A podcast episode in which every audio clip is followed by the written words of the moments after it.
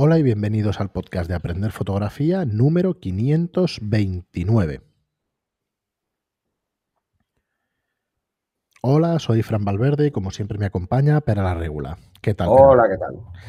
Muy buenas. ¿Cómo estás? Igual. ¿Sigues ahí encerrado? Sí, sí, sí. Ya queda poco.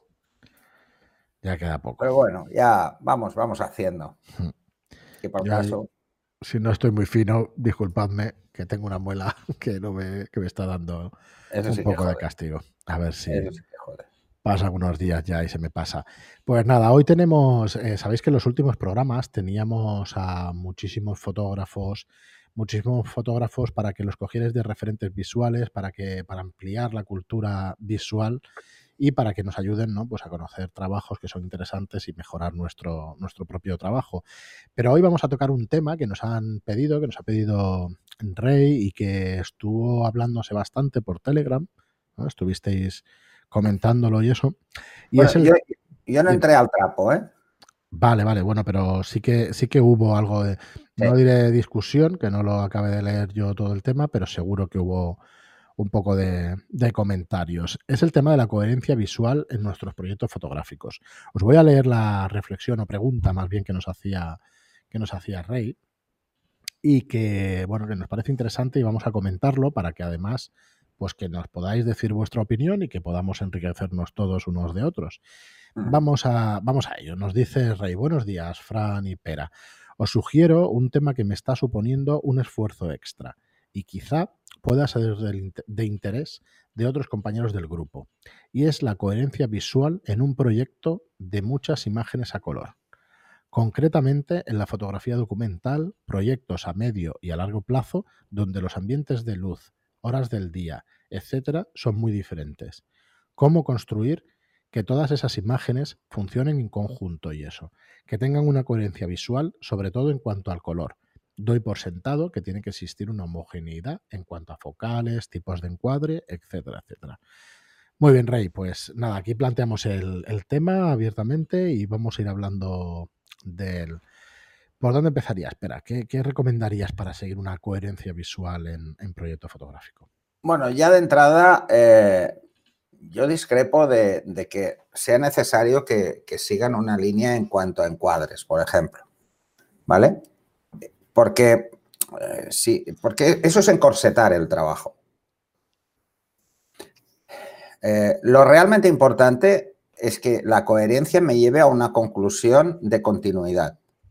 Que realmente se vea que es algo que de alguna forma está hilado. De alguna forma tiene una relación todas las fotografías de ese reportaje. En cuanto a encuadres o focales, difícil, porque no siempre vas a estar en las mismas situaciones, porque si no acabarías haciendo fotos a lo mismo siempre. Entonces, más que un reportaje sería un monográfico.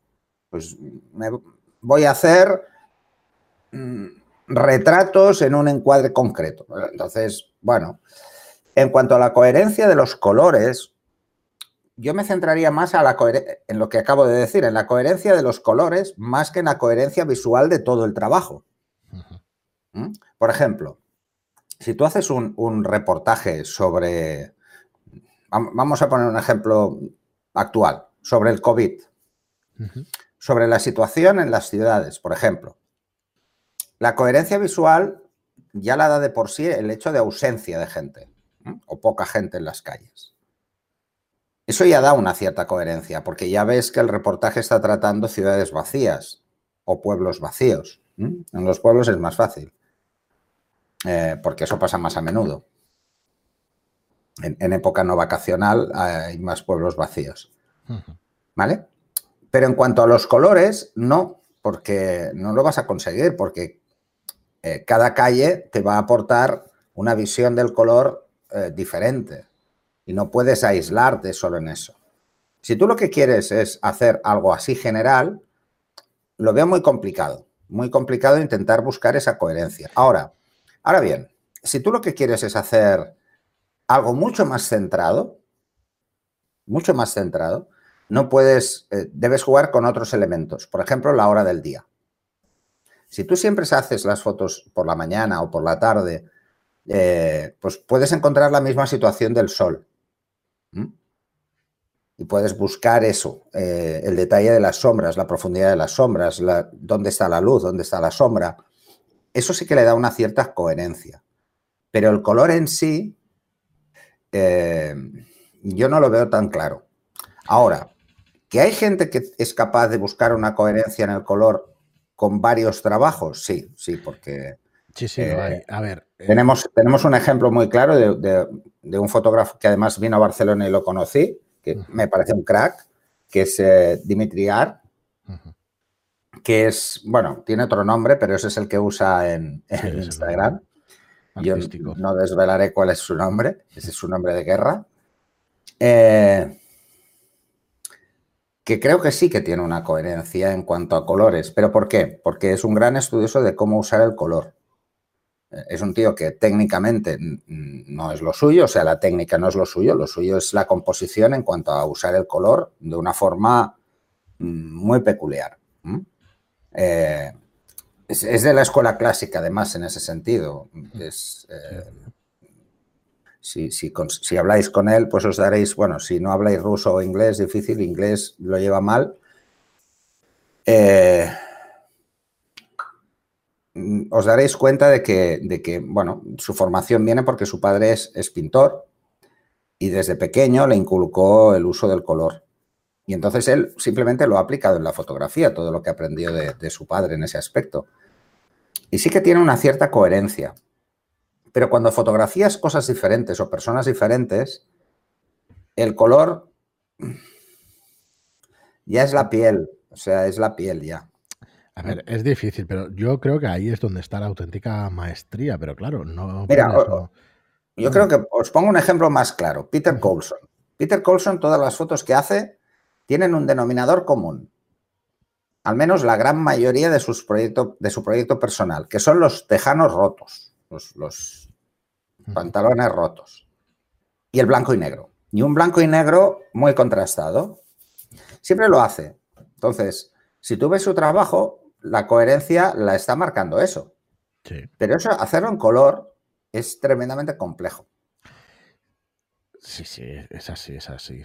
Yo eh, se me ocurre algún para que ahora diré, pero es que mm, yo creo que ahí es donde está la maestría y donde, por ejemplo, el tema de blanco y negro, ¿vale? Para ponerlo encima de la mesa ya es bastante más fácil. ¿En qué sentido? Tú coges los trabajos de Chema Madoz y tiene tonos, tonos distintos dentro del blanco y negro. Y tiene algunos sepia, y tiene, pero siempre es del mismo estilo y siempre consigue esa coherencia visual. Claro, si tú ahí le metes color, pero puedes, puedes empezar a darle vueltas ya a usa los colores primarios. O no, o usa únicamente los secundarios, pero usa siempre los mismos. Porque ahí es donde te vas a encontrar, ¿no? La dificultad a la hora de, pero es que va a depender mucho del, del, trabajo que hagas. A ver, si tú, por ejemplo, haces, eh, volviendo al COVID, haces un reportaje sobre las salas UCI, imagínate que te dejan entrar, todos son iguales. Predominan los blancos y los verdes. Es así. O sea, todo es así. Entonces, ¿tiene coherencia eh, en cuanto a colores? Por supuesto, porque el entorno te la da. Pero si el entorno no te la da, no lo vas a conseguir. Depende mucho del proyecto. No, yo lo que creo es que tienes que buscar ese entorno. claro, la, coherencia la debes buscar tú, pero es que te la va a dar el entorno. si tú, por ejemplo, haces em, vestidos de novia, bodas, la coherencia visual es muy evidente. Hmm. Tendrías que hacer eh, procesados muy diferentes como para que pierda esa coherencia. Porque va a primar mm, bueno, además si haces, por ejemplo, bodas de un cierto nivel, va, a primar, pues eso, los vestidos sobrios, tanto de novio como de novia, eh, y el blanco y el negro. Ya está, eh, eh, pero te lo va a dar lo que tú fotografíes, porque si no, eso que decía, acabas fotografiando lo mismo. Ahora, vamos a hacer una abstracción. Vamos a intentar representar eh, fotográficamente la alegría o la tristeza. Y buscar una coherencia en el color. Pues con la alegría probablemente sea más fácil, que con la tristeza. Parece una tontería, pero es tan simple como utilizar colores vivos en la alegría. Hmm. Porque llaman mucho la atención, porque, bueno, esto, por ejemplo, lo hace Dimitri. Dimitri utiliza mucho el amarillo. Muchísimo. O sea, él. Eh, eh, estábamos en Barcelona haciendo fotos por la calle con una modelo rusa. Estábamos haciendo fotos. Él hace fotografía tirando a erótica, aunque no lo es, es, muy sensual. Y estábamos en la calle y me dice: eh, Hay algo que no funciona. Y yo, ¿sabes eso que te quedas parado y dices: ¿Cómo que no funciona? Es una, modelo guapísima, el entorno es el casco antiguo de Barcelona, que es, que es muy fácil jugar con, la luz en esas calles, porque hay zonas muy pequeñas de luz, entonces te da mucha fuerza, porque son calles estrechas y, la luz entra en una sola zona y es fácil jugar.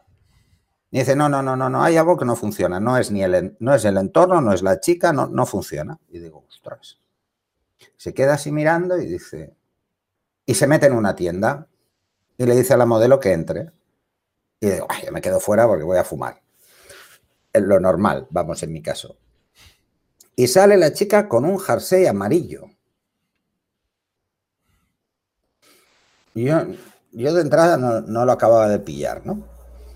Y me dice, ahora funcionará. Y digo, uh, bueno, bueno. Nos ponemos, porque no sé si llevaba algo verde o algo blanco, no, sé cómo iba, no, no lo recuerdo. Tú imagínate lo que me llegó a, impactar esa situación, que no recuerdo lo que llevaba antes. O sea, tendría que irme a mirar las fotos. Y sí. ¿Pero por qué? Y es muy, muy, muy simple.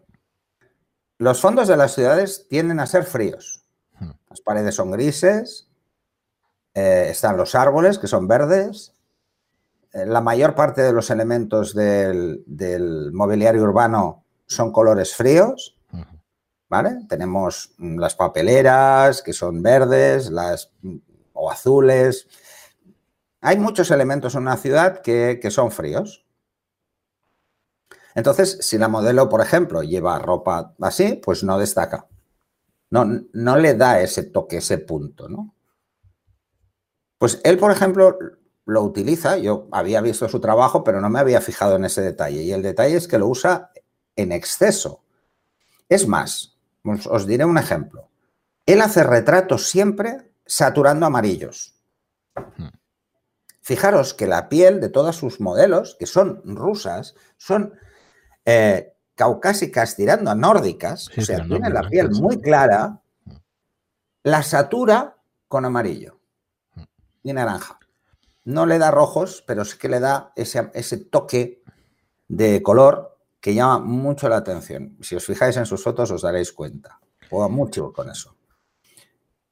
Cuando lo requiere, otras veces no. Eso le da coherencia si tú coges todas las fotos que tienen esos denominadores comunes y las pones juntas. Efectivamente. Pero si te vas a su Instagram que las ves salteadas, dirás, mm, la única coherencia es que todas son modelos espectaculares. Bueno, ¿Cuál pues es la coherencia? ¿Qué buscamos en cuanto a coherencia? transmitir un mensaje. mira, pero yo iba a poner el ejemplo eh, de Steve McCurry, ¿vale? Solamente con poner su nombre y buscar las fotos que te salen en el, buscador de Google, aparte de que salir la niña gana por todas partes, veréis que los denominadores comunes son el rojo, como tú decías, en el caso de Dimitri es el amarillo, pues en este caso es el rojo y el verde. Contrastando siempre un frío con un caliente. Cuando es rojo te pueden salir azules, te pueden salir verdes. Es, la mejor forma, pero eso es un ejercicio que puse de composición en el curso.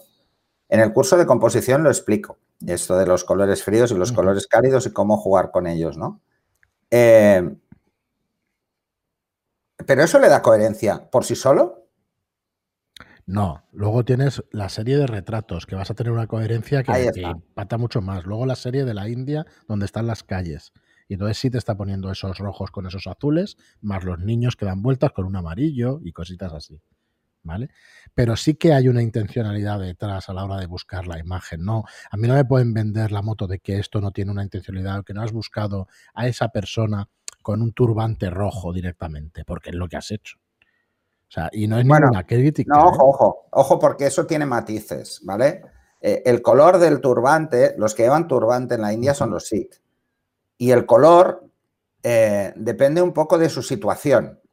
¿De su nivel social, quieres decir? ¿De su estatus o, de su, su... situación. Es como lo del punto rojo. Vale, vale, no lo sabía, pero bueno. Es, lo mismo. Es muy parecido. Pero con más razón, con más razón. Vas a ir buscando a esa persona, ¿no? Bueno, claro, pero es más fácil. Pero es más fácil. Ahora tú intentas hacer eso en Barcelona o en Madrid o en cualquier ciudad. ese tipo de fotografía en Madrid y en Barcelona, pues no vas a encontrar esa coherencia. Con pasteles o con, otro tipo de cosas. Exacto, exacto. Entonces, por ejemplo, por ejemplo, eh, yo tengo un proyecto personal desde hace muchos años que son fashion victims, que es gente en la calle que va vestida de una forma demasiado a la moda. Claro, es un proyecto que, hace más de 10 años que lo hago. Entonces, el fashion victim de hace 10 años no tiene nada que ver con el de ahora. Eh, ahora probablemente, si lo traslado el de hoy hace 10 años, canta y sería un fashion victim del copón, pero al revés es difícil que pase. Entonces, claro, e, ese depende mucho del tipo de trabajo. Si es un trabajo puntual, en un momento puntual, probablemente esa coherencia visual te la dé el momento. Si es una situación específica, es muy difícil, muy difícil, tremendamente complicado, salvo que te vayas a un lugar donde el color tiene un significado eh, social, cultural, como es la India. Aquí no. Perdón, dale, dale. A ver, creo que lo hemos tocado muchas veces estos temas con el tema de los proyectos fotográficos y todo esto. Hemos tenido varios programas y creo que están muy relacionados. La coherencia visual viene ligada directamente con un tema o con, con algo. Necesitas un tema, necesitas efectivamente lo que decías de homogeneidad en cuanto a focales, tipos de encuadre y cosas así, aunque pueden ser distintos, pero necesitas un poco una imagen común. Si eres un genio, pues seguramente podrás cambiarlo todo y que te quede exactamente igual. Y luego buscar esta coherencia visual. También te sirven los contrastes de eh, los contrastes de luz y sombras. O sea, también te van a servir, ¿sabes? Sobre todo en cuanto a color, pero la coherencia visual, si es en blanco y negro, te tiene que funcionar igual. Unos mm. retratos más, más profundos o más artísticos o más dramáticos te van a servir a, tener una coherencia visual.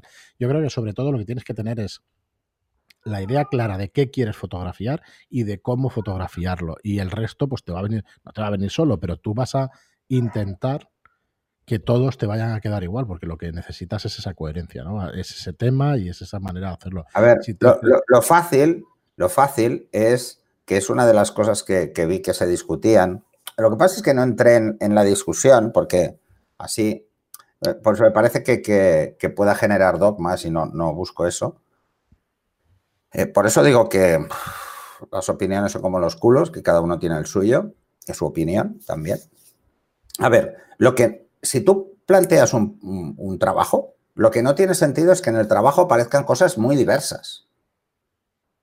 Si pretendes generar el, concepto de, coherencia visual es que lo que plasmes sea similar o igual.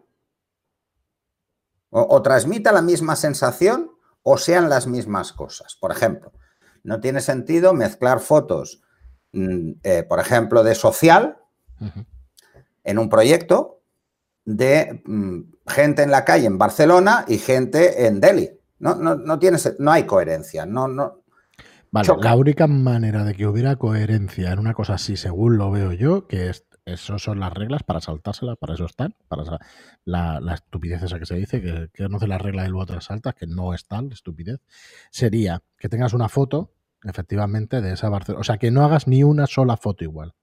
Ni una. Y eso es igualmente difícil. Sería la coherencia de la no coherencia. De la no o sea, quiero decir, pero que llega hasta ese extremo, espera, que parece una gilipollez, pero no lo es, es así. Hay gente que, es un genio en todas las facetas de, las que se ocupe y en fotografía. ¿Pero qué le da coherencia visual? Que no tengas ni una igual. A una foto, no, eh, eh, a la fotografía social. Está claro, está claro. Que es fotografía social.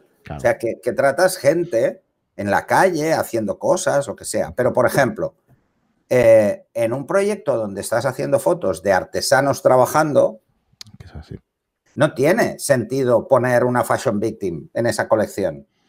va a cantar. Porque no hablamos de lo mismo. Por mucho que tú sepas que esa persona se ha diseñado ella y es una artesana porque se ha vestido ella y se lo ha hecho ella. No tiene sentido, ¿vale? Entonces, la coherencia visual en cuanto a, un reportaje, básicamente es dos cosas. O que el motivo tenga cosas en común con el resto de motivos,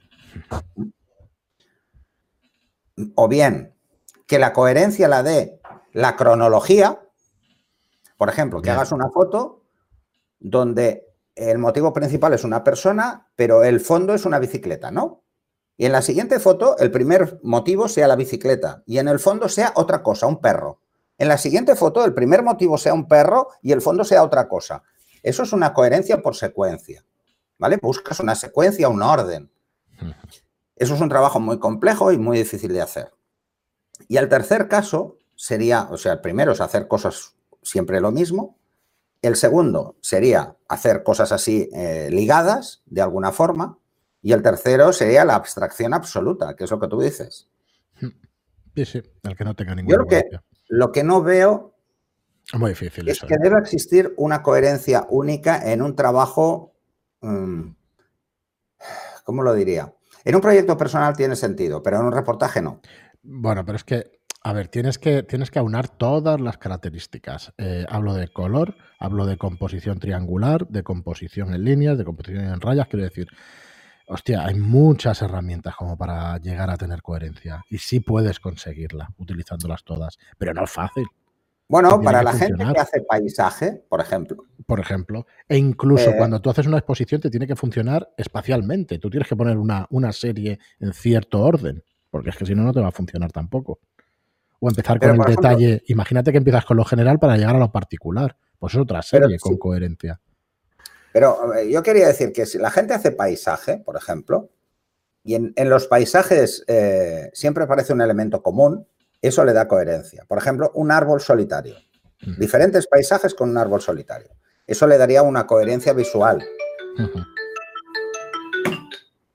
Perdón. Sí, sí, está claro. Pero... Mi madre. Bueno, pues eh, nada, la verdad es que yo creo que a partir de aquí son repeticiones sobre el mismo tema, porque lo que interesa sería pues que mandéis a lo mejor algunas fotos o que nos digáis cuál es vuestra opinión y que bueno, y que nos dijerais si no, para vosotros es que es inevitable que tengas que utilizar unos ciertos tonos en toda esa coherencia visual. Así que bueno, a ver si, si nos vais dando opiniones, comentarios y eso, pues la verdad es que los podemos ir comentando y sacando alguna conclusión. Yo creo que una de las mejores maneras es ver el trabajo de otros fotógrafos, por lo menos para mí. Yo no soy lo suficientemente bueno como para crear un estilo propio y el estilo te sale a partir de la... De Bueno, pero, pero eso son dos cosas diferentes. Una cosa es tu estilo, tener un estilo. Eh, lo de Dimitri es más un estilo que una coherencia visual, ¿vale? porque como siempre mm. fotografía situaciones diferentes con personas diferentes, Cierto. Eh, es muy difícil que, eso genere un... salvo, salvo el nexo común que puede tener el amarillo, ¿eh? que siempre aparece en sus fotos en algún momento. ¿Vale? Mm, bueno, veo que en algunas no, pero, pero, pero son por cuestiones obvias, no hay ropa para meter amarillo. Mm, sí. al margen de eso, una cosa es crear tu estilo, y por ejemplo, Dimitri sí tiene un estilo muy definido, tiene una forma de hacer fotos muy, muy, muy concreta y es muy fácil identificar sus fotos, no, no, no es algo que, sea común en, el resto de fotógrafos, o sea, esto es definir un estilo muy claro. Eh, Annie Leibovich, por ejemplo, tiene un estilo definido, pero no es único, o sea, tiene ha pasado por muchas etapas. de registros, digámoslo Tiene muchos registros. En Richard Avedon eh, sí que tenía un patrón mucho más común en todas sus fotografías, sobre todo. Pero claro, le resultaba más sencillo, era un gran amante del blanco y negro. Esto lo hablábamos antes de empezar, o sea, en blanco y negro es relativamente sencillo. Yo, por ejemplo, cojo todos mis retratos, que todos son situaciones diferentes y tal. Eh, a todos les hago el mismo virado, porque yo hago el mismo para todas mis fotos, y tienen coherencia. Son retratos en blanco y negro, y eso ya le da una cierta coherencia. El color es un reto extra. Es un reto extra. Y entonces aquí entraríamos en, parte de lo que son las teorías del color. cómo jugar con el color, cómo utilizar el color, cómo...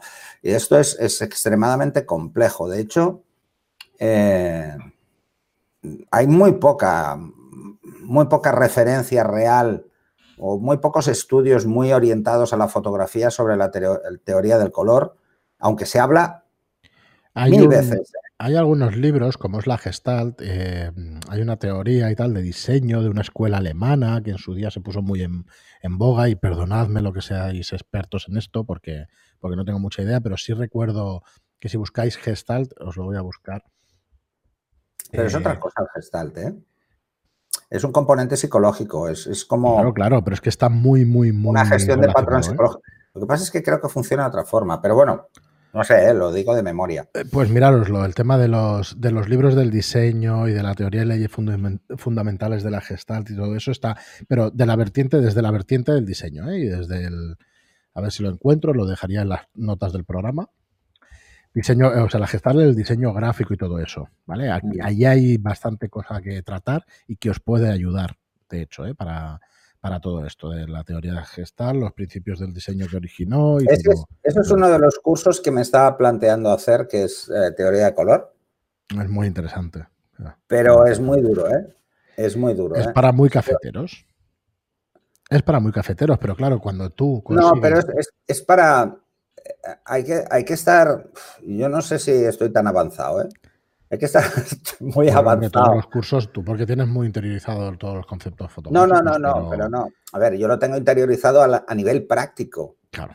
O sea, a nivel práctico, el porqué de las cosas, sí, porque yo, a ver, a mí me gusta saber el porqué de las cosas. Yo no me creo con, no me quedo con los consejos generalistas. O sea, intento ir al detalle. Son cosas que estudié en su día, que me las miré muchísimo, y entonces yo las he interiorizado, pero también a mi manera, ¿eh? Que eso es otra, ¿eh? Entonces, hacer uno un poco riguroso sobre qué es esto de la teoría del color y el por qué se le da tantísima importancia, pero luego nadie lo acaba de entender.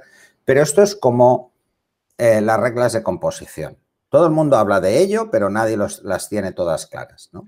os voy a dejar Yo probablemente tampoco tenga todas claras. O sea, bueno, coño, hay que ser un maestro, no se puede ser un maestro de todo. Ah. Es absolutamente imposible hay tenerlo. Que intentarlo, pero bueno. Bueno, este es uno de los cursos que, creo que pueden ser interesantes, pero puede ser muy duro, ¿eh? No, no, no, y lo digo en serio. O sea, el de, composición, el de composición ya lo, hemos partido, porque se hizo la parte 1. La parte 2 es algo que me reservo, eh, porque es muy, muy dura la segunda parte del de, del de composición, porque es cuando empezamos ya entramos en, temas casi de lucubraciones en algunos casos porque son extremadamente complejos. El otro día que hicimos un, webinar eh, estuve mencionando reglas de composición que no aparecen en el curso porque las tengo pendientes eh, de tratar y nadie, a nadie le sonaban porque son precisamente las, las más difíciles de, entender, de interiorizar y de, y de aplicar. Y no hablo de la proporción áurea, ¿eh? no hablo de la, de la divina proporción porque esa sí que la tratamos. Mm. Esa es hasta relativamente sencilla. Muy bien, espera. Pues nada más, yo creo que lo dejamos aquí, que vamos a hacer ya 25 minutos y creo que... Que nos, que nos maticen un poco, este, que nos den un vínculo. A ver Para si mí, el tema del diseño, el tema de un diseñador gráfico tiene mucho que decir al respecto, mucho, mucho, mucho. Bueno, la teoría del color, eh, el diseño gráfico se hace. Claro, en arte todo esto pues está directamente vinculado con, la fotografía y con el arte y con la belleza y todo lo que estamos hablando. Bueno, para los fotógrafos que quieran ser artistas. Es así. Es la, broma esta ya de yo como no, yo como, no me considero artista. No necesitas, ¿no? No lo necesito. no estoy de acuerdo, pero bueno, y Giordano seguro que tampoco. Bueno, espera, pues nada, eh, hasta aquí un otro episodio más de Aprender Fotografía. Muchas gracias a todos por escucharnos, como siempre. Muchas gracias por vuestros comentarios. Voy a intentar para la próxima eh, poner un fondo. Bueno, hombre. Aunque sea una sábana blanca, para que no se vea la puerta esa que queda muy fea. Pues nada, muchísimas gracias a todos por escucharnos, por vuestros comentarios de 5 estrellas en iTunes y por vuestros me gusta y comentarios en iBox. Y hasta el próximo programa. Hasta el siguiente.